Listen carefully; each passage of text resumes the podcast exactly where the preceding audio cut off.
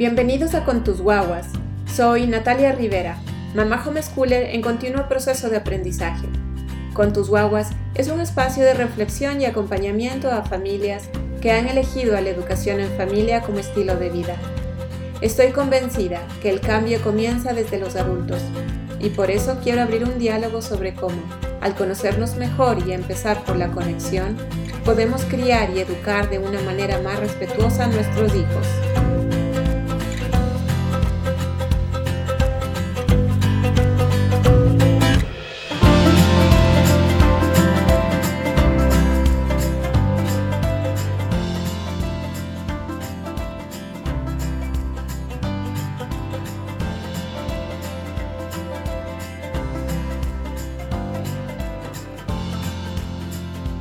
Les dejo aquí el episodio 21. Me he decidido por hacer una serie de respuestas a preguntas que me escriben a través ya sea de Instagram o a mi correo. Em, entonces, en esta ocasión quiero empezar con, con una pregunta que me ha dejado una mamá y espero que les sirva a muchas otras personas, así que espero que me acompañen.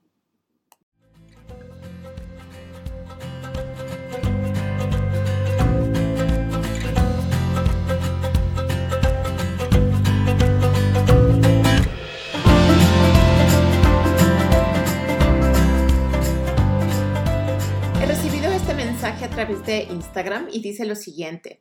Mi hijo de cuatro años y medio em,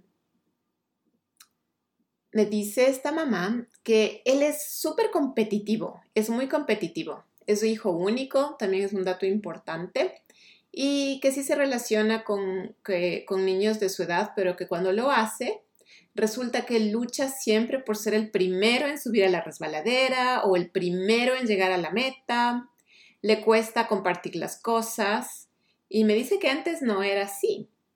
Y también me dice que se molesta cuando un amigo no quiere jugar a lo que él quiere y que lo que ella está intentando hacer es que cuando juegan, juega con él, eh, ella intenta crear como situaciones en las que tenga que él verse como un poco más con la necesidad de compartir eh, o en las que ella no hace necesariamente las cosas que él quiere que haga para intentar darle algunas herramientas, ¿no? Para gestionar esta situación cuando esté con otros niños.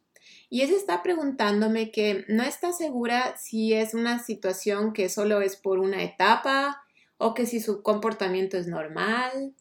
Y mm, esa es la, la pregunta que me está diciendo esta mamá. Primero quería decirte que te agradezco muchísimo que, me escribas con esta pregunta porque esta respuesta podría ayudarles a muchas otras mamás.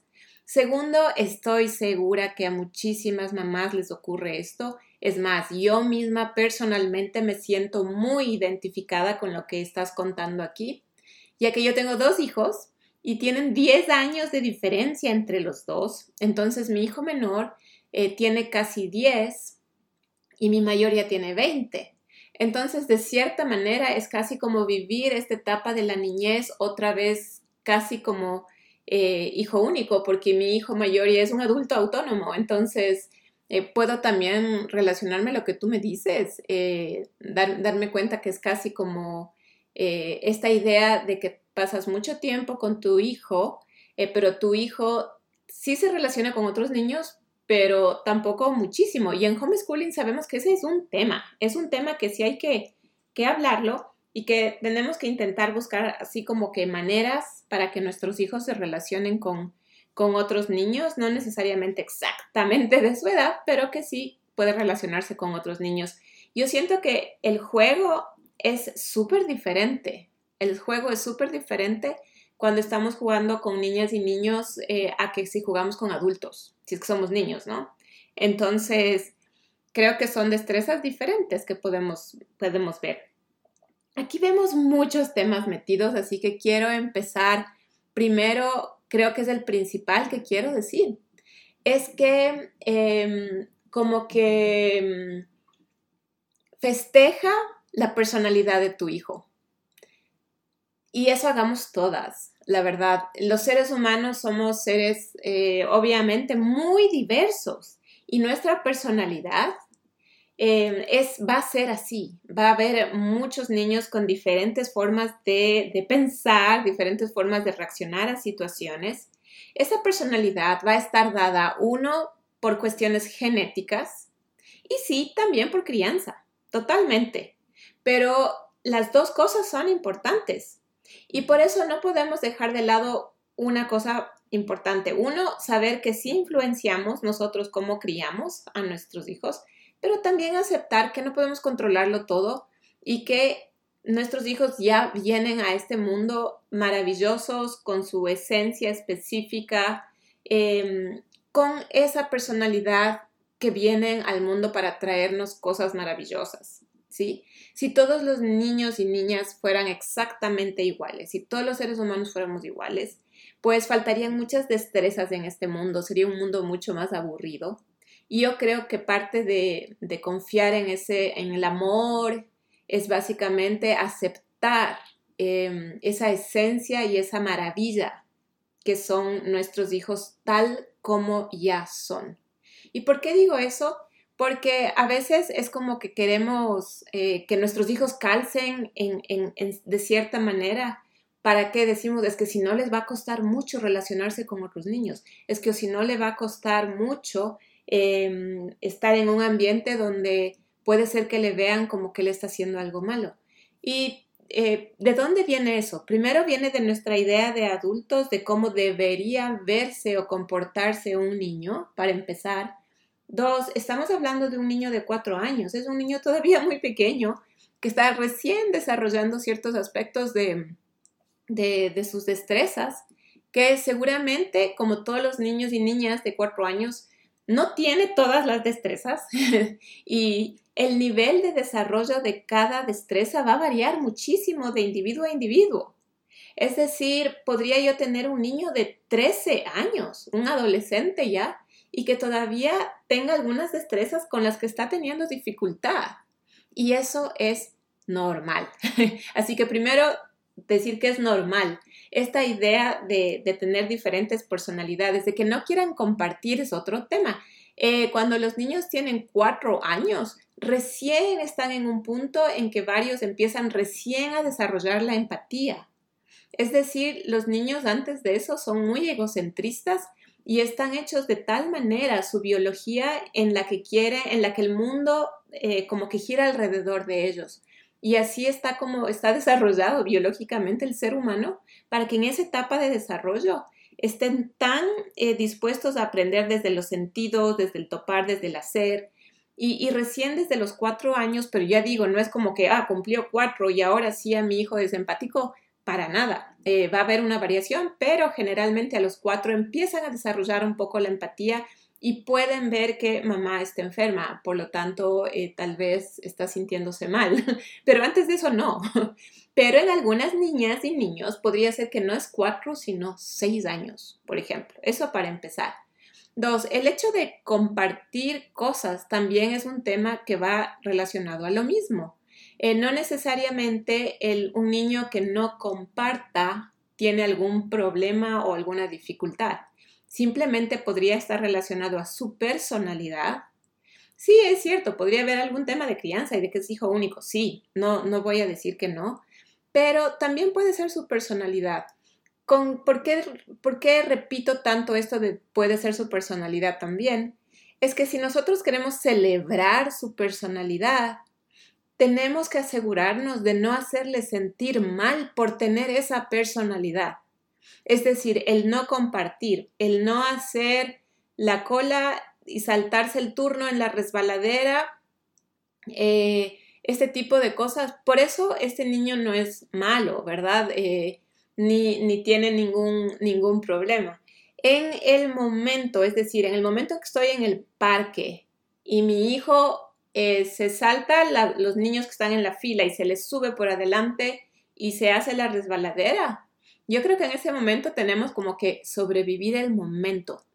¿Cómo sobrevivo el momento? Simplemente asegurándome que yo solo acciono si es que veo que en verdad está físicamente empujando a alguna niña o niño, si está diciéndoles cosas em, negativas, feas a, niñas y niños, podría yo actuar sí, porque es mi responsabilidad, mi hijo, pero si no, yo lo dejaría pasar. En ese momento, estoy hablando en ese momento en específico, lo dejaría pasar y veo que mi hijo está pasando bien y, yo sé todo lo que están pensando ahora. están pensando como, está loca, ¿por qué diría eso? Tendría que rápidamente decirle que eso está mal. Y, y yo soy de la idea, una vez más, que le veo a mi hijo que está disfrutando y, está tan emocionado que simplemente quiere hacerse la resbaladera y punto. ¿Sí? Ahora, cuando yo llego a casa, sí puedo hacer algunas cosas al respecto. Podría decir algo como lo siguiente. Juanito, veo que estabas tan emocionado en el parque, me encantó verte tan feliz, te estabas haciendo la resbaladera, nos, divertimos muchísimo. ¿Cómo te sentiste tú para empezar? Eh, y podría ser que él te diga, sí, todo bien, ningún problema, bla, bla, bla. Ahora, yo podría decir ahora, em, veo que hubo otros niños que también querían hacerse la resbaladera, pero a veces no podían hacerse porque tú eh, te estabas haciendo muchas veces más, ¿verdad? Pero te entiendo porque estabas tan emocionado. ¿Qué te parece? ¿Qué te parece si es que ahora, en este momento, em, vamos a jugar a como si estuviéramos en el parque? ¿Sí? Imaginémonos que estamos en el parque, imaginémonos que aquí están los niños y que tienes muchas ganas de hacerte la resbaladera, tienes tantas ganas de hacerte la resbaladera. Pero aquí te acuerdas de esta conversación que tenemos ahorita, de cómo vamos, a pesar de que tenemos tantas ganas, tantas ganas, a respirar profundo, acordarnos y podemos hacer un mensaje secreto entre los dos, que nos vemos a los ojos y parpadeamos así algunas veces para recordarnos de que a pesar de que tengo muchísimas ganas de hacerme la resbaladera, voy a esperar un ratito para que hagan los que estaban adelante de mí. Voy a parar lo que estoy ahorita eh, diciendo como si fuera la mamá. ¿Qué es lo que estoy usando ahí? Estoy usando el juego para empezar y estoy haciendo que él como que experimente los sentimientos y las emociones antes de que ocurran, ¿sí? Esto es una manera súper preventiva de cómo les podemos hacer que nuestros hijos practiquen el cómo se van a sentir y cómo podemos reaccionar. Esto lo hacemos en momentos en los que estamos conectados, tranquilos y, como digo, tratando de, de que él no no sienta como que él había, había hecho algo malo o algo así, sino simplemente más bien como mira lo que pasó, mira lo que puede suceder y, ya, es, es, como entrar en el juego, ¿no? Entonces, lo que queremos hacerle caer en cuenta siempre, siempre, siempre a nuestras hijas y a nuestros hijos es que ellos sepan que estamos de su, del lado de su equipo, que somos un equipo. Y, y a veces veo que eh, nos ocurre que hasta sentimos esto inconscientemente de qué van a decir los otros papás que están ahí viendo la situación. Y van a pensar que soy súper mala madre porque soy muy permisiva y le estoy dejando que se meta en la cola. Me refiero al momento que está ocurriendo.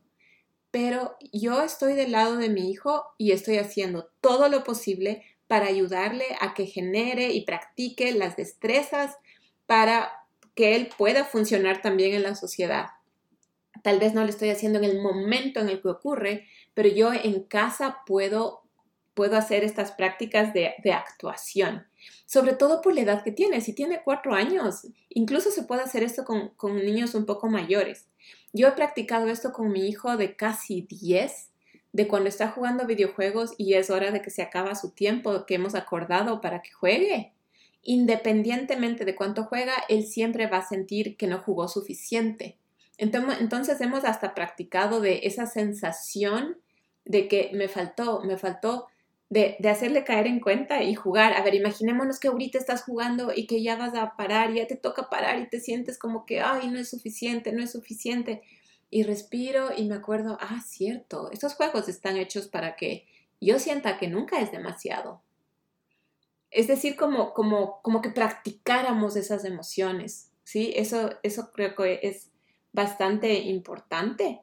Entonces estamos usando el juego como una forma de conexión y, Entonces, esto también de querer ganar siempre, tampoco le haría como algo muy, em, muy como grave o algo así. Otra vez puede estar relacionado mucho a su edad. Y lo que tú ya estás haciendo está súper bien, que es como crear situaciones en las que él a veces gane y a veces pierda genuinamente. Es decir, no crear situaciones de hacerle que se sienta mal o que pierda a propósito, sino simplemente porque la vida es así. A veces ganamos, a veces perdemos y cómo nosotros reaccionamos a esa frustración, a esas iras, va a variar mucho, pero en estas personalidades, en niños que siempre quieren ganar, el perder puede ser algo catastrófico para ellos. Y por eso esto de hacer estas actuaciones y hablar de cómo me siento y qué está pasando y cómo respiro y me, y me acuerdo de cuánto quiero ganar y quiero ganar y quiero ganar, pero luego respiro y me acuerdo que sí, que a veces también puedo perder.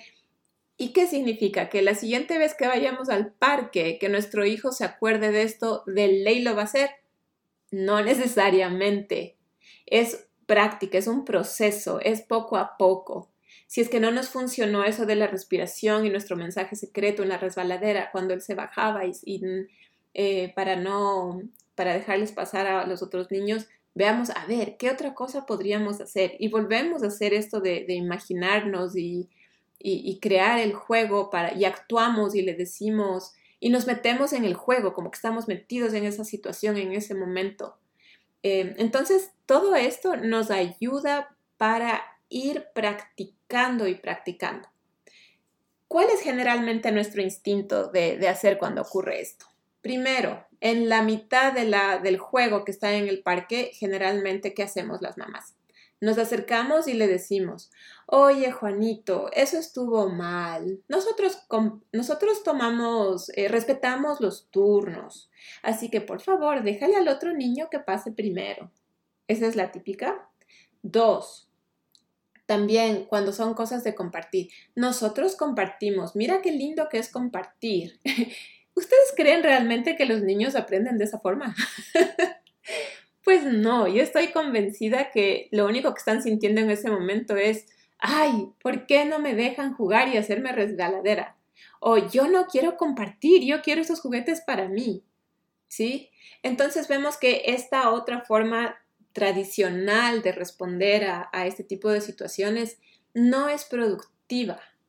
Entonces nos toca pensar en unas formas innovadoras y diferentes que no solo nos ayuden a que poco a poco, tal vez no inmediatamente, ese comportamiento cambie, sino más bien ir a la raíz de que todavía nuestros niños, dependiendo de sus personalidades, podrían tener todavía dificultades con ciertas destrezas y que estamos ayudándoles a que practiquen esas destrezas relacionadas sobre todo a sus emociones para que poco a poco lo vayan logrando.